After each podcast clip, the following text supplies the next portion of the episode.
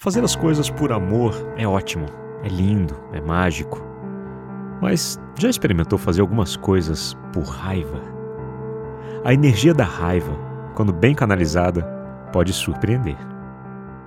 Já fui muito diminuído por causa da minha profissão, da minha estatura, dos meus gostos pessoais, das minhas escolhas, e assim fui alimentando uma certa raiva dos outros, pela repressão, pela incompreensão, pela falta de sensibilidade.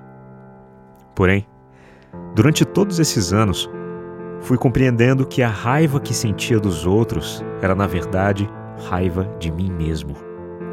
Raiva por não saber lidar com muitas dessas pessoas, especialmente aquelas que já riram dos meus sonhos, zombaram dos meus planos. No fundo, elas não tinham culpa de nada.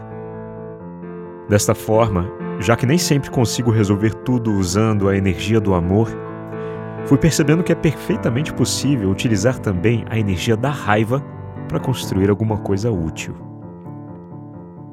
Juntei toda a raiva que sentia de mim mesmo a respeito da minha dispersão, da minha falta de propósito, da falta de aproveitamento do meu potencial, da minha falta de organização e foco.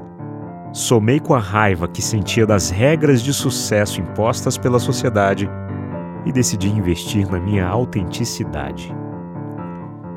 Afinal, por que ficar batendo cabeça tentando se enquadrar em estereótipos? por que tentar ser como todo mundo?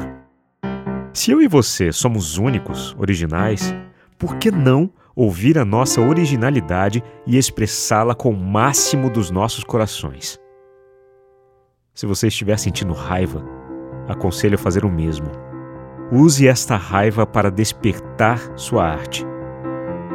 Fazendo isso, descobri que, além de locutor, eu sou um ser humano em constante evolução. Tenho a minha arte, meus sentimentos, tenho opiniões, tenho minha voz. Meu nome é Leandro Sozzi e esta é a voz da minha consciência.